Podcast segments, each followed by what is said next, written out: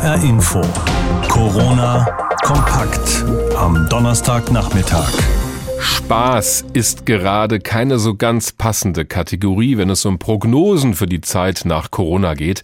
Was uns Wirtschaftswissenschaftler gerade sagen in diesem Zusammenhang, das sorgt schon mal nicht für besonders große Freude. Die Vorhersagen sind häufig pessimistisch. Die Wirtschaft und damit wir alle werden wohl noch lange unter dem Eindruck dieser Corona-Epidemie stehen. Arbeitslosigkeit, Abschwung, Insolvenzen, eine Rezession, also ein Schrumpfen der Wirtschaftsleistung insgesamt, das sind so die Stichworte. Wobei wir ja noch am Anfang stehen und sich alles auch noch relativ schnell ändern kann. Das haben wir oft genug erlebt in den vergangenen Wochen. Uns hat deshalb interessiert, wie wir in Deutschland dastehen im Vergleich mit anderen Ländern wie wir damit klarkommen und was geschehen müsste, um das möglichst gut in den Griff zu bekommen mit der Wirtschaft. Marcel Fratscher ist Präsident des Deutschen Instituts für Wirtschaftsforschung, kurz DIW in Berlin. Mit ihm habe ich vor der Sendung gesprochen. Herr Fratscher, Ihre Einschätzung, wie sehr wird Deutschland insgesamt betroffen sein von der Corona-Krise? Na, die ehrliche Antwort ist, das wissen wir nicht. Es hängt davon ab, wie schnell das Coronavirus wirklich eingegrenzt werden kann und wie schnell auch die Wirtschaft wieder hochfahren kann, also die Maßnahmen gelockert werden können. Und das weiß niemand. Wir wissen auch nicht, kommt das Coronavirus dann zurück? Muss man dann nochmal Maßnahmen ergreifen, die die Unternehmen dazu zwingt, runterzufahren? Wir wissen nicht, was passiert in Ländern wie Italien, die vielleicht auch in Schieflage kommen. Also es gibt so viele Unbekannte, dass man nicht wirklich eine seriöse Prognose abgeben kann. Mit anderen Worten, man ähm, muss da jetzt von einem Tag auf den anderen denken, auch als Wirtschaftswissenschaftler? Was wir machen als Wirtschaftswissenschaftler, wir sind dabei, Szenarien zu bauen, zu sagen, also wenn dann, also unter verschiedenen Annahmen. Also Beispiel, ein gutes oder vergleichbares gutes Szenario wäre, jetzt ab Mai kann man die Wirtschaft wieder graduell hochfahren, die Maßnahmen werden gelockert, die Wirtschaft produziert wieder, die, man kriegt Vorleistungen, die Konsumenten gehen auch wieder aus, die Arbeitslosigkeit würde dann nicht so stark steigen. Viele sind im Augenblick auf Kurzarbeit. Das können Unternehmen ja eine Zeit lang auch machen und auch aushalten. Viele Unternehmen, die keine Einnahmen haben, können vielleicht auch sechs, acht Wochen mit geringen Einnahmen auskommen, ohne insolvent zu werden. Mhm. Also das ist das gute Szenario, dass eben keine Pleitewelle kommt, dass die Arbeitslosigkeit nicht stark steigt, dass im Rest der Welt jetzt nichts Dramatisches passiert. Wie sehe denn das ähm, nicht so gute Szenario aus? Ja, das nicht so gute Szenario wäre, ähm, entweder dauert es länger, bis die Maßnahmen gelockert werden können, die Wirtschaft wieder hochfahren kann.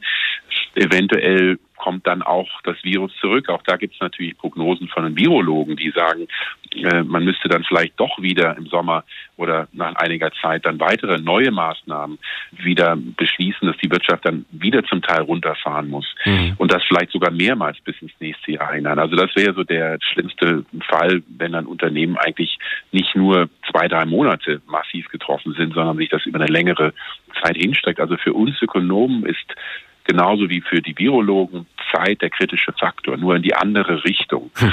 Äh, die Virologen sagen immer, wir möchten die Kurve abflachen. Wir möchten, dass die Anzahl der Angesteckten sich über die Zeit so möglichst weit in die Zukunft verteilt, sodass die Kapazitäten in unseren Krankenhäusern ausreichen.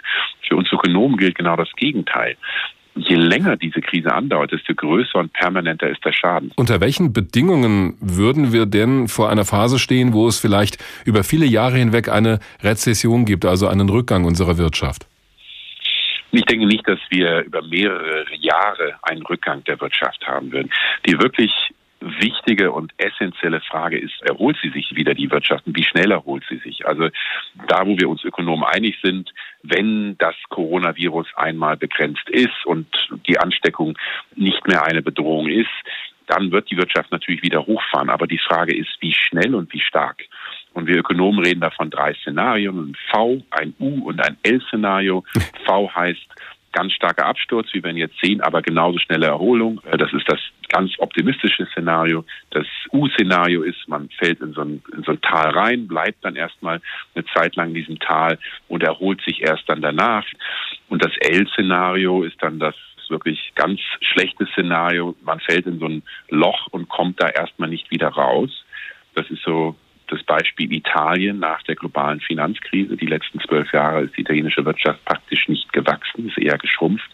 Also auch da gibt es Beispiele aus der Vergangenheit, dass so etwas nicht komplett unmöglich ist. Jetzt wollen wir das auch mal nicht zu schwarz malen. Sie haben ja selber auch gesagt, genau. das sind verschiedene Szenarien, von denen wir noch nicht genau wissen, welches eintrifft. Aber eines wird ja auf jeden Fall der Fall sein. Wir in Deutschland sind besonders eng mit der Weltwirtschaft verbunden. Wir exportieren halt nun mal viele Produkte überall hin. Was würden Sie als Ökonom der Politik raten? Wie können wir unter diesen Bedingungen am besten rauskommen aus der Krise? Also Sie haben völlig recht. Wir sollten uns äh, auch darauf fokussieren, dass wie man aus der Krise herauskommt, ganz essentiell davon abhängt, was die Politik tut. Die Bundesregierung hat wirtschaftspolitisch, ich denke, sehr viel richtig gemacht, hat ein sehr starkes und überzeugendes Programm angekündigt. Kleinstunternehmen bekommen schon jetzt Geld unbürokratisch. Äh, sie stellen große Kreditgarantien und auch Möglichkeiten Beteiligung bei, Kurzarbeitergeld. Also der deutsche Staat die Bundesregierung hat hier ein sehr, sehr starkes Signal gesetzt, was die deutsche Wirtschaft stützen wird. Sie haben recht, die deutsche Wirtschaft ist sehr stark von den Exporten abhängig. Aber auch das bedeutet eigentlich, dass die Politik gerade die Binnennachfrage, also in Deutschland, Investitionen von Unternehmen, aber auch den Konsum von, von Haushalten unterstützen muss. Und das erwarte ich auch, dass das als der nächste Schritt kommen wird, dass die Bundesregierung sagt, so, wie können wir die Wirtschaft wieder in Fahrt bringen? Heißt das mit anderen Worten, dass sich der Staat auch wieder mehr einmischen wird, um es mal so zu formulieren, in die Wirtschaft, dass uns gar nichts anderes übrig bleibt? Das ist durchaus eine Möglichkeit. Dafür sind auch Gelder zur Verfügung gestellt worden, dass der deutsche Staat notfalls sich an Unternehmen beteiligen kann. Äh, das hat er in der globalen Finanzkrise getan, Beispiel Commerzbank. Dafür sind jetzt auch eine ganze Menge Gelder vorgesehen, dass das die Möglichkeit ist, um halt Insolvenzen von großen Unternehmen zu vermeiden und damit große Arbeitsplatzverluste. Ja, klar, als, als Ökonom möchte man nicht unbedingt, dass der Staat sich an Unternehmen beteiligt, aber in einer solchen Krise ist es das kleinere Übel und man will ja erstmal äh, Arbeitsplätze schützen und Unternehmen, die eigentlich vor der Krise gut funktioniert haben, funktioniert haben, äh, zum Überleben, das Überleben ermöglichen. Und deshalb sehe ich das auch als durchaus eine sinnvolle Option. Mehr die Frage dann, wie kommt man da nachher wieder raus? Aber erst einmal, um die Krise nicht schlimmer werden zu lassen, ist das, äh, ist das völlig in Ordnung. So sieht das Marcel Fratscher, Chef des Deutschen Instituts für Wirtschaftsforschung, kurz DIW in Berlin. Wir haben gesprochen über die Prognosen für die Wirtschaft in der Corona-Krise. HR Info. Corona kompakt. Die Zusammenfassung des Tages. Ein Impfstoff muss her. Das hatte schon ganz früh geheißen, als wir noch geglaubt und gehofft haben, vor allem Corona ist ein Problem von China und wird schon nicht zu uns kommen. Aber das Virus war schneller als die Forschung und das ist auch kein Wunder, denn einen Impfstoff zu entwickeln, das dauert viele Monate, weil er aufwendig getestet werden muss, erstmal an Säugetieren, dann an Menschen. Und die Testgruppen müssen ausreichend groß sein, repräsentativ, sonst lässt sich nichts Verlässliches sagen danach. Und oft dauert es eben auch lange, bis überhaupt eine Wirkung messbar ist im Körper, der den Impfstoff bekommen hat. Trotzdem ist und bleibt ein Impfstoff das Nonplusultra. Mehr dazu von Julia Hummelsieb aus unserer H-Info-Redaktion. Sechs Etappen muss ein Impfstoff überstehen, bis er flächendeckend zugelassen und eingesetzt wird. Daran arbeiten weltweit Wissenschaftler aktuell in 61 Projekten. So viele zumindest zählt der Deutsche Verband der forschenden Arzneimittelhersteller VFA. Projekte in den USA und in China sind dabei bereits in die vierte Etappe gestartet. Nach der Erprobung von der Wirksamkeit und Verträglichkeit des Impfstoffes an Tieren sind das erste Tests an Menschen in klinischen Studien. Christian Drosten, Leiter der Virologie der Berliner Charité, rät da allerdings zu Skepsis. Diese Belastungsinfektionen, die man im Tierversuch kennt, wo man also zum Beispiel Labortieren dann eine definierte Dosis von einem Laborvirus gibt und dann schaut, ob die zuvor durchgeführte Impfung auch schützt die kann man nicht einfach so auf den Menschen übertragen. Mhm. Man weiß ja gar nicht, wie sich der normale Patient infiziert, natürlicherweise draußen mit dem Virus. Und das führt eben schon dazu, dass man bei solchen Studien, wo man also vieles auch abkürzen möchte, da braucht man dann doch wieder eine andere Art von parallel durchgeführten Belastungsexperimenten in einem guten Tiermodell. Und das müssten Tests an Tieren sein, deren Immunsystem mit dem des Menschen vergleichbar funktioniere. Nur so geben solche Versuche verlässliche Hinweise darauf, wie der mögliche Impfstoff beim Menschen wirkt. Nicht jedes gute Tiermodell, bei dem einfach das Virus irgendwie repliziert, im Rachen der Versuchstiere zum Beispiel oder in der Lunge, ist auch gleich ein gutes Impfmodell.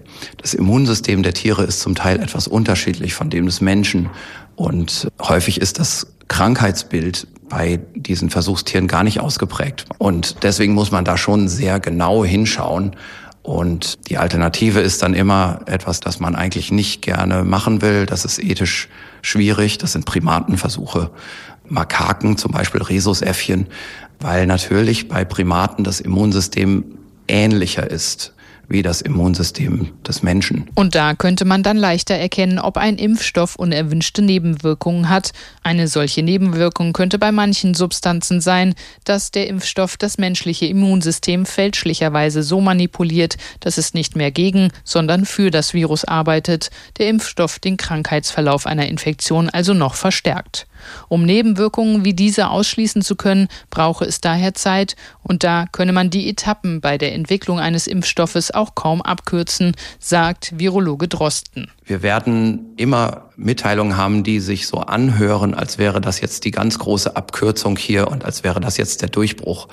Aber am Ende ist es eben leider wahrscheinlich nicht zu beschleunigen. Daher geht er, wie auch das Robert Koch Institut, davon aus, dass es mindestens bis Frühjahr nächstes Jahr dauert, bis es ein flächendeckend zugelassener Impfstoff in ausreichenden Mengen in die Arztpraxen in Deutschland schafft. Und wir werden sicher einen gestaffelten Prozess haben. Wir werden sicherlich eine Situation haben, wo schon kleine Mengen von einem allerersten Impfstoff dann vorhanden sind wo wir auch Graubereiche haben, wo wir dann sagen, der Impfstoff ist noch gar nicht zugelassen, das ist noch Teil des Zulassungsverfahrens, das ist noch Teil der klinischen Erprobung, aber da sind schon so viele Patienten eingeschlossen, dass die auch davon dann schon einen Nutzen haben. Den Nutzen eines erfolgreichen Testimpfstoffes, sich nicht mit dem neuartigen Coronavirus anzustecken.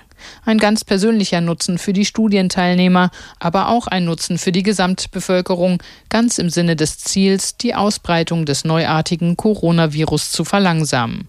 Und dieser Nutzen, wenn er auch noch gering sein mag, wird sich ab dem Beginn von immer mehr klinischen Studien einstellen können. Bei acht der beim Deutschen Verband der forschenden Arzneimittelhersteller VFA verzeichneten 61 Impfstoffforschungsprojekte weltweit laufen die klinischen Studien bereits oder beginnen spätestens im Sommer. In diesen Tagen wird uns gerne mal Kriegsrhetorik serviert. Unter anderem hat Frankreichs Präsident Emmanuel Macron den Kampf gegen die Corona-Pandemie mit einem Krieg verglichen. Wie lange das noch geht, wie heftig es noch wird, das kann niemand mit Sicherheit sagen. So eine Krankheit, die mal eben um die Welt rast, hat es das letzte Mal vor 100 Jahren gegeben, die spanische Grippe. Damals sind daran Millionen Menschen gestorben. Nun arbeiten alle daran, dass wir die aktuelle Krise möglichst gut bewältigen und dass es nicht so schlimm wird wie damals. Für viele junge Menschen wird diese Phase aber zu einer Erfahrung, an die sie sich noch lange zurückerinnern werden. Vielleicht sogar wird es zu einem Einschnitt in ihrem Leben gehören. Denn die befinden sich häufig in einer Phase, in der sich ohnehin viel verändert. Das beobachtet Rüdiger Maas. Er ist Psychologe am Institut für Generationenforschung in Augsburg. Wir haben vorhin miteinander gesprochen. Herr Maas, dann schauen wir doch mal auf die Generation der Schülerinnen und Schüler. Die sollen jetzt möglichst zu Hause bleiben. Es gibt keine Abiturfeiern, keine Treffen mit Freunden draußen. Wie wirkt das auf einen jungen Menschen? unterschiedlich. Die meisten natürlich, die jetzt im Abiturjahrgang sind, da gibt es natürlich Schüler, die dann sagen, das ist ein Vorteil von mir, muss ich nicht so viel lernen, ich könnte die Durchschnittsnote nehmen. Und es gibt eben welche, die sagen, das ist für mich das Albtraum-Szenario. Ich habe mich darauf vorbereitet, ich möchte jetzt die Prüfung haben, wie geht das weiter.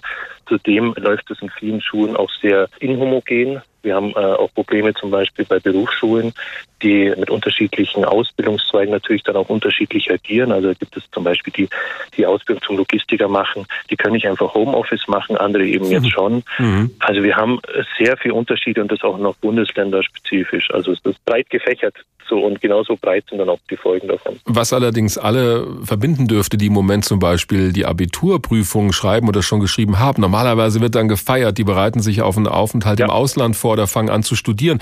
Diese wichtige Phase, da ändert sich ja auch was grundsätzlich im Leben, die fällt mal ebenso weg.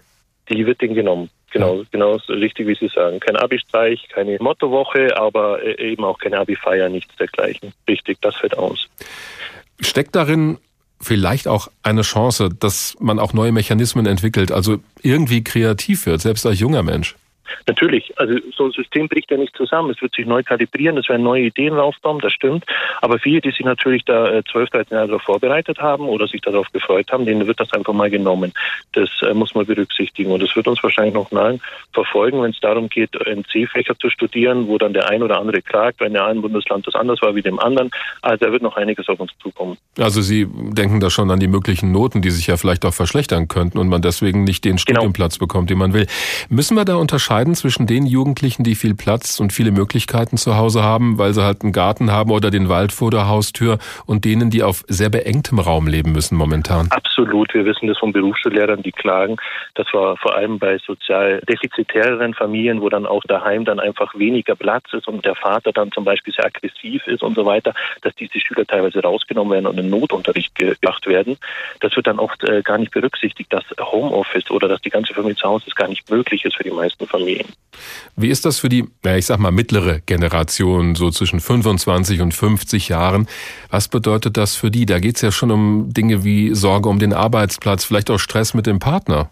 Absolut. Also da sehen wir große Unterschiede zwischen den Eltern, sagen wir 40 plus, die haben sich am wenigsten digital darauf vorbereitet. Die meisten von denen haben Kleinkinder daheim, die können nicht so einfach Homeoffice machen. Die Mutter daheim, der Vater daheim und die Kinder daheim. Dann ist oft gar nicht der Platz da für das Homeoffice. Die etwas Jüngeren, die so um die 30 sind, da sehen wir, dass die das Ganze sehr spannend wahrnehmen. Die sagen, okay, Homeoffice, das ist das, was ich immer forderte.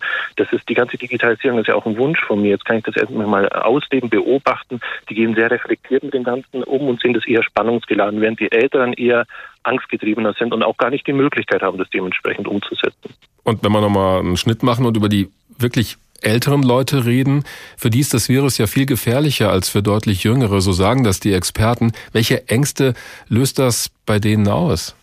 Also ganz interessant, wir hatten eine bundesweite Studie gemacht, gerade letzte Woche, wo wir gefragt haben, was glaubt ihr, welche Generation trifft es am meisten? Und da gingen immer die Älteren davon aus, dass es schlimmer ist für die Jüngeren und die Jüngeren gingen davon aus, dass es schlimmer ist für die Älteren. also man attribuiert, man attribuiert das Problem eher äh, in die andere Richtung, hm. anstatt sich selber als Betroffener zu sehen. Rüdiger Maas, Psychologe am Institut für Generationenforschung in Augsburg. Mit ihm habe ich darüber gesprochen, was diese Corona-Krise mit den unterschiedlichen Generationen macht. HR Info. Corona kompakt am Donnerstagnachmittag. Seit Wochen beschäftigen wir uns mit Hochrechnungen, mit exponentiellem Wachstum, mit der Ausbreitung des Coronavirus und berichten dabei immer wieder über die Gefahr, dass viele Krankenhäuser an ihre Grenzen kommen könnten dass vielleicht schon bald nicht mehr genügend Beatmungsgeräte und Intensivbetten frei sind. Bei manchem kommt das so an, als würden nur Corona-Patienten einen solchen Intensivplatz brauchen, aber es gibt natürlich auch noch andere Menschen, die schwer krank sind, zum Beispiel Krebskranke. Wie wirkt sich die Corona-Krise auf sie aus? Darüber habe ich vor der Sendung mit Christian Jackisch gesprochen. Er ist Chefarzt der Klinik für Gynäkologie am Sana Klinikum in Offenbach und Vorsitzender der Hessischen Krebsgesellschaft. Herr Jackisch, bei Ihnen in der Klinik werden zum Beispiel Frauen mit Brustkrebs behandelt. Wie geht's diesen Patientinnen jetzt in Zeiten von Corona? Also die Diagnose Krebs löst ja bei jedem Menschen sofort ähm, den Begriff, das überlebe ich nicht aus und das ist eine ganz schlimme Krankheit. Wir haben äh, momentan eine Vielzahl von Patienten, die im Mammographie-Screening ähm, diagnostiziert werden. Das sind also kleine Tumoren, ähm, die man durchaus auch in drei oder vier Wochen behandeln kann. Wir versuchen alle notwendigen Eingriffe die jetzt zu machen sind, durchzuführen. Das kann gelegentlich mal sein, dass wir einen für morgen geplanten Eingriff verschieben müssen auf, auf die nächste Woche. Das ist aber nichts, was die Patienten ähm, bedroht. Es ist im Wesentlichen, und das kann ich gut nachvollziehen, ein emotionales und, und psychisches Problem, dass man das Gefühl hat, ähm, dass man mit seiner Diagnose alleingelassen wird. Aber wir haben in mhm. Deutschland ein exzellentes Gesundheitssystem und da fällt keiner durch die Maschen. Wir hören allerdings auch immer wieder, die Krankenhäuser könnten vielleicht schon bald an ihr Limit kommen. Also haben Sie Sorge, dass jetzt eine notwendige Krebsbehandlung eventuell nicht mehr stattfinden kann, weil sich eben alles nur noch um Corona kümmert? Ja, den Verdacht kann man haben. Man muss natürlich überlegen, ähm, die Risikogruppen sind im Wesentlichen ältere Mitbürgerinnen und Mitbürger.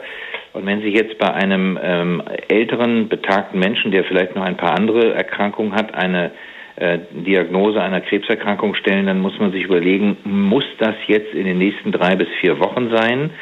ähm, weil man natürlich auch durch eine Chemotherapie zum Beispiel das Immunsystem schwächt und damit äh, solche Menschen anfälliger macht für solche Infektionen, die man momentan durch das Zuhausebleiben reduzieren kann.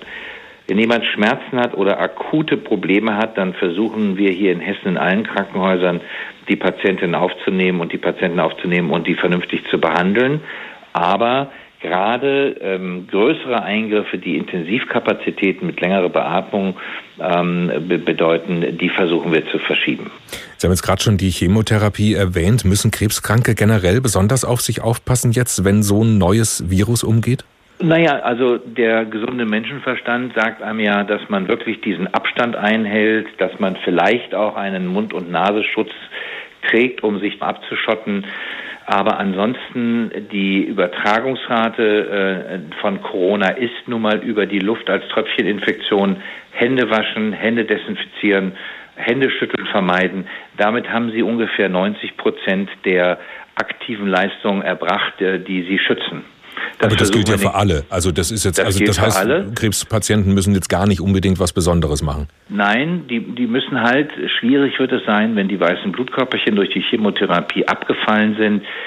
Ähm, deswegen sind wir in solchen Fällen äh, eher geneigt, die Patienten zu Hause zu haben, zu telefonieren, die Blutwerte eventuell ähm, vom Hausarzt abnehmen zu lassen und uns die Werte zu schicken, sodass der unnötige Verkehr nicht stattfindet. Kommen wir nochmal auf die Kapazitäten zurück, die Sie ähm, vorhin ja auch schon angesprochen hatten. Also wie ist das in Fällen, wenn jemand den Krebs überstanden hat und dann eigentlich ein Screening ansteht, also um zu schauen, dass der Krebs nicht wiedergekommen ist? Es gibt schon Berichte, dass solche Termine gerade eher abgesagt werden. Ja, das ist durchaus richtig, ähm, dass man in solchen Fällen natürlich, was wird in Praxen stattfinden, äh, gerade bei in den Röntgeninstituten, da werden jetzt gerade die Patienten untersucht, äh, die äh, diese Covid-Infektion haben. Und da muss man sagen, wenn es einem Menschen gut geht und er eine Untersuchung braucht, um seine Krankheitsfreiheit zu bestätigen, das würde ich doch gerne um drei, vier Wochen verschoben haben. Es ist wie alles im Leben immer eine emotionale Komponente, aber äh, das muss man nicht tun. Und ich sage das nochmal, wenn sich heute jemand ein Bein bricht, einen Schlaganfall hat oder einen Herzinfarkt hat, dann wird er in Deutschland genauso gut behandelt, wie er das vor vier oder sechs Monaten gemacht hat. Da ist überhaupt keine Sorge in der Bevölkerung. Äh, wichtig ist natürlich auch, dass unsere Ärztinnen und Ärzte, die, die Schwestern und OP-Schwestern und Hebamme gesund bleiben, denn die brauchen wir ja auf der anderen Seite zum Angebot der Pflege und auch der Entbindung, was wir in der Frauenklinik tagtäglich tun. Ja, wie ist es denn mit Ihnen und Ihren Kolleginnen und Kollegen generell? Also Sie haben ja auf Ihrer Station jetzt nichts direkt mit Corona-Patienten zu tun. Spüren Sie trotzdem so den, den allgemeinen Druck, den Stress, der da jetzt gerade so auf Ihrem Krankenhaus lastet? Naja, eins der wesentlichen Punkte ist eben eine exzellente Organisation. Das ist hier am Sana-Klinikum in Offenbach gut geregelt. Die meisten Kliniken ähm, haben geteilte Dienste, also die Hälfte der Mannschaft ist äh, zu Hause und im Wochenrhythmus äh, wird das ergänzt, dass man im Zwei-Schicht-Modell fährt und genügend äh, Kapazitäten hat.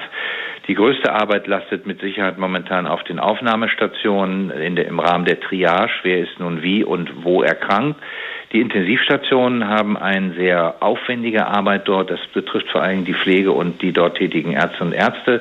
Wir haben aus allen Kliniken äh, Mitarbeiterinnen delegiert, die dort mit Dienst tun. Ähm, und das funktioniert eigentlich sehr, sehr gut äh, und wird, da bin ich mir ganz sicher, das gemeinsame Arbeiten in der Sorge um die Patienten in Zukunft noch weiter verbessern. Christian Jacke, Chefarzt der Klinik für Gynäkologie am Sana-Klinikum in Offenbach und Vorsitzender der Hessischen Krebsgesellschaft. Wir haben gesprochen über Krebskranke und wie es denen jetzt geht in der Corona-Krise. Die schwarze Null, ein ausgeglichener Haushalt.